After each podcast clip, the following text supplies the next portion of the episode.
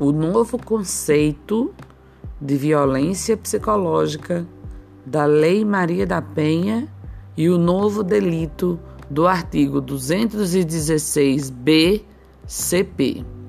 Matéria de Joaquim Leitão Júnior e Marcel Gomes de Oliveira. No site Jus Brasil. Comentários à Lei número 13.772 de 2018, o novo conceito de violência psicológica da Lei Maria da Penha e o novo delito do artigo 216b do Código Penal Brasileiro. No dia 19 de dezembro de 2018, entrou em vigor essa lei, com dois objetivos centrais. O primeiro é alterar a lei anterior,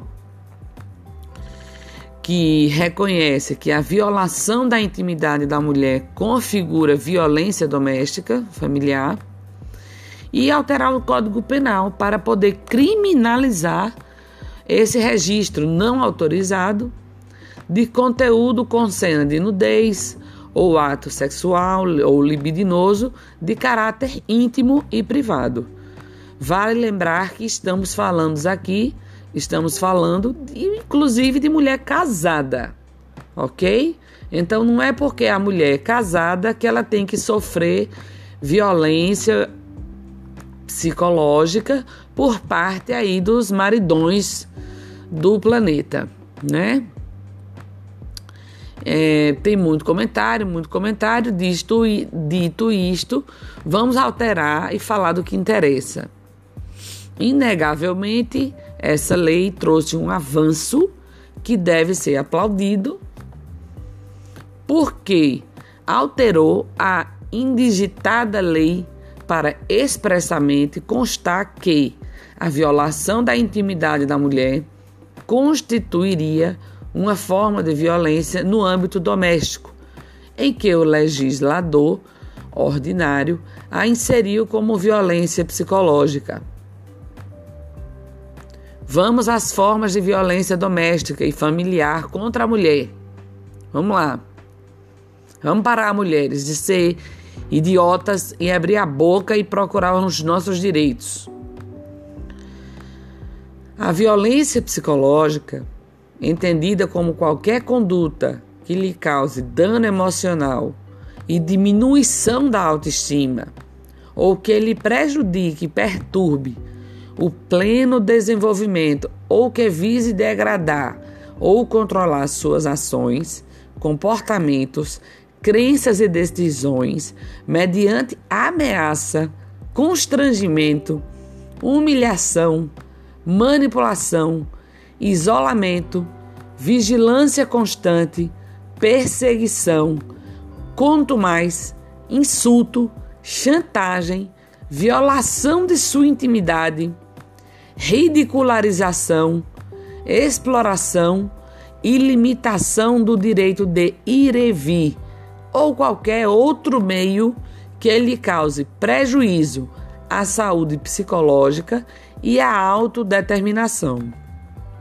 Para melhor compreensão, trazemos o quadro, não sei o que, relevante alteração com o avanço. Antes, a lei era entendida como qualquer conduta que lhe cause dano emocional e diminuição da autoestima, né? ou que perturbasse o pleno desenvolvimento. Acabou, né? Agora não pode ter chantagem, não pode ter constrangimento, nem perseguição, ridicularização. Ou seja, prejudicou a saúde psicológica esses machos sem vergonha tão fodidos.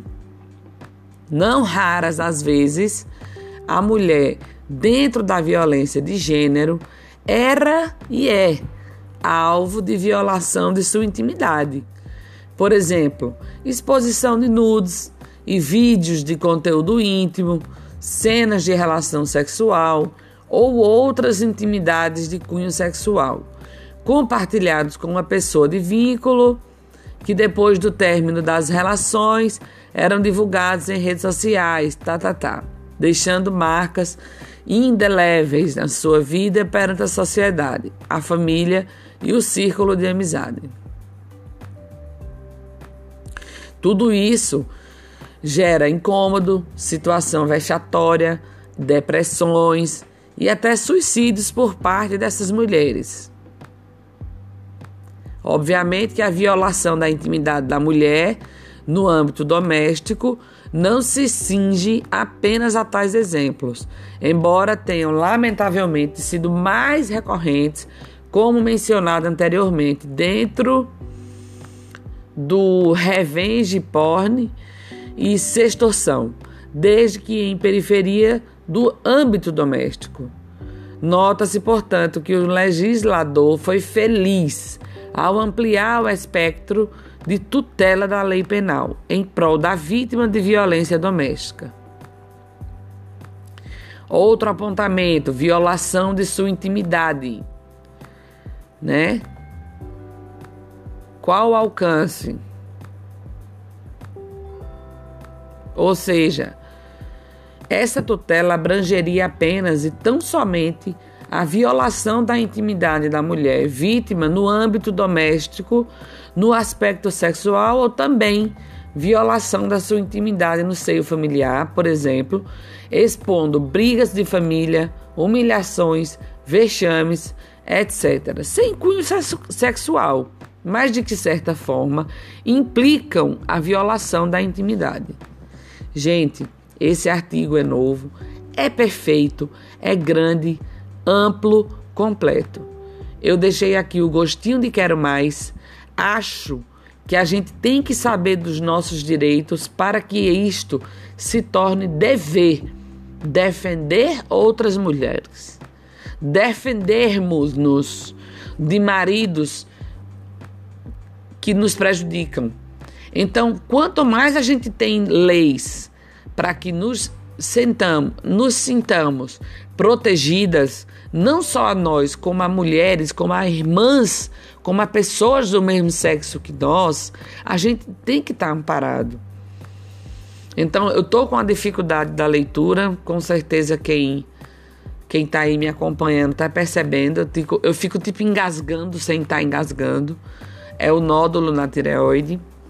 Mas então, gente, fica aí a mudança do assunto, a relevância do assunto e a participação de todos para que o nosso mundo seja melhor de se viver, com direitos sim, mas com deveres também. Um abraço.